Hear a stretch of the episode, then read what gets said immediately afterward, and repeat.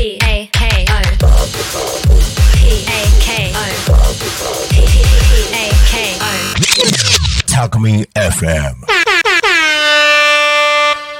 整体師ひろえ先生と気候霊術家ゆうき先生の心と体のは毎日式。い。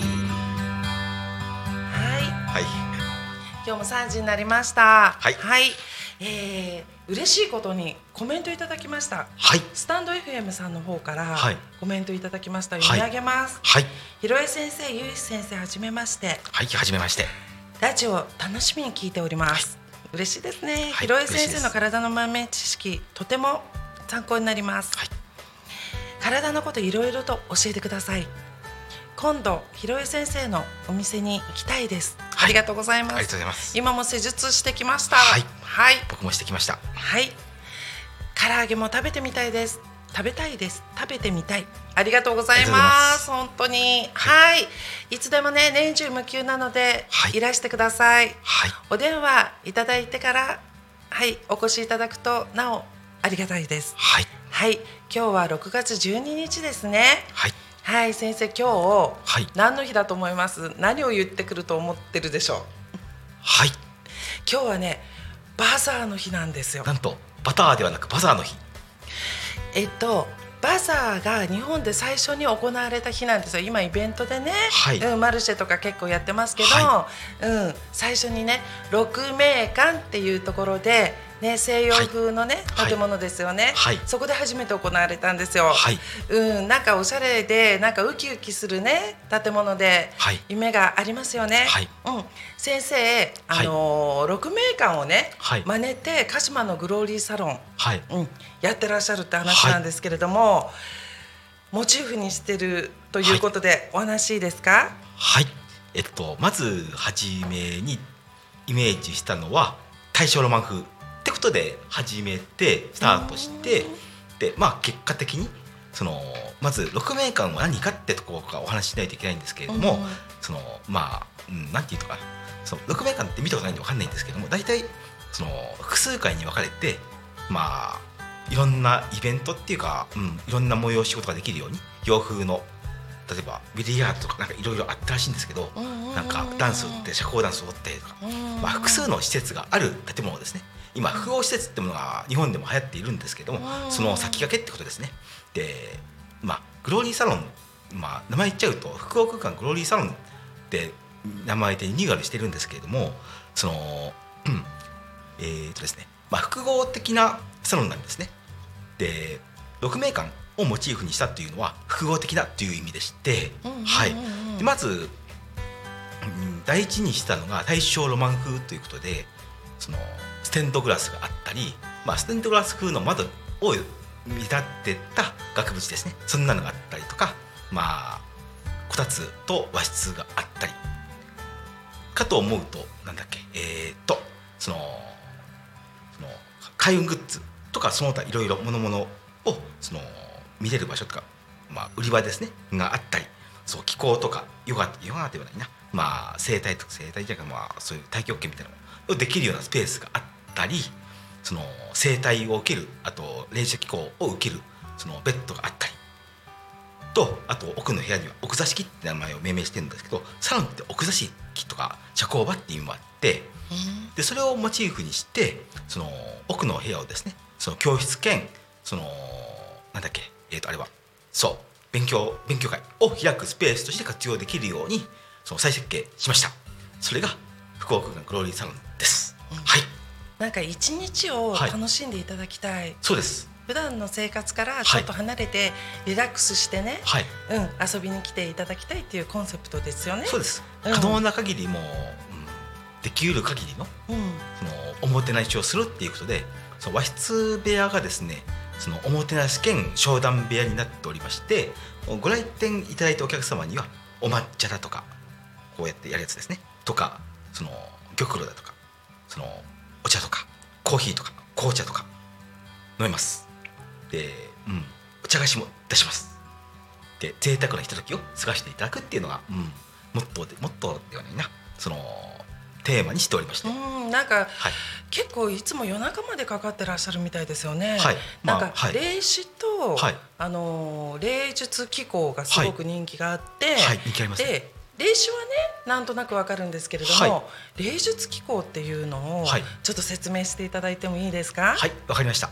えーとですね、霊術機構っていうと何ってなると思うんですけれども、えーえーとですね、まず機構じゃない霊術の方から説明しましょう。うん霊術というのは、まあ霊能力ですね。で、さらに噛み砕いて言うと魂を操作します。で、お客様に対して成立するんですけれども、まあ当然ながら魂。で、そこには前世さんがいます。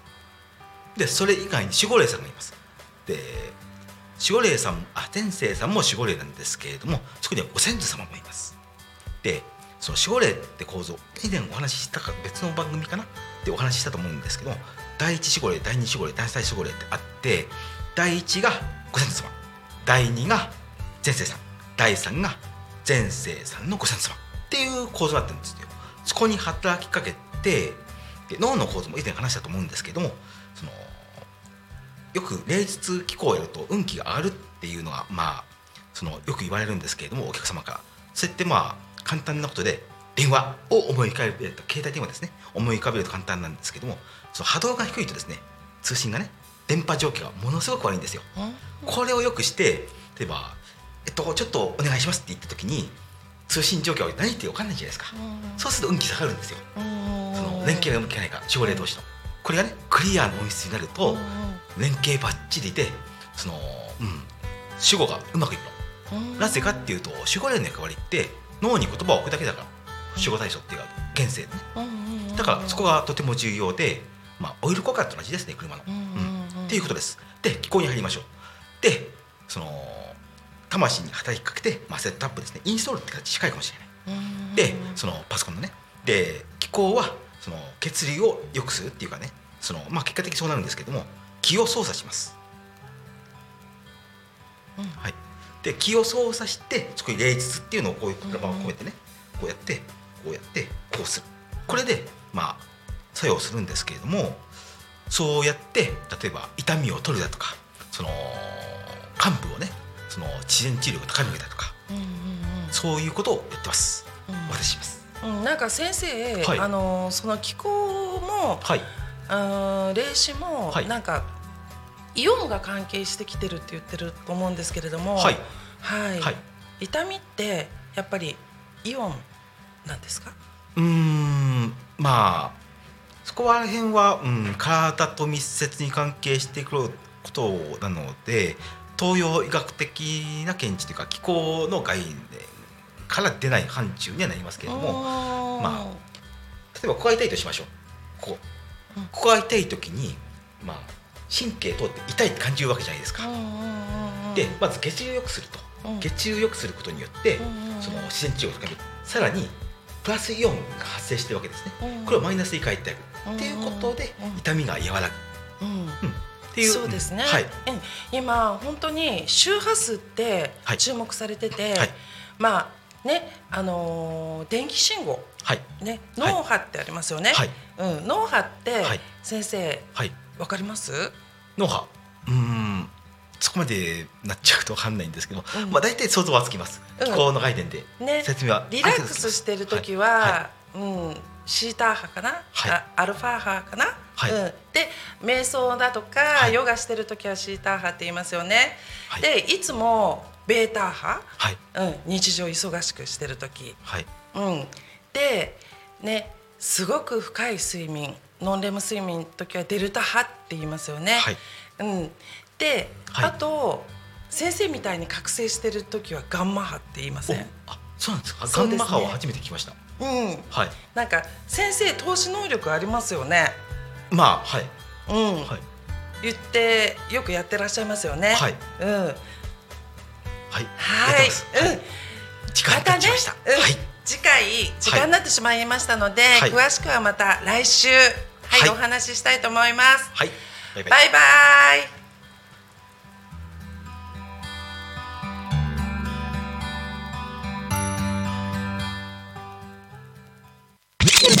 Talk Me FM.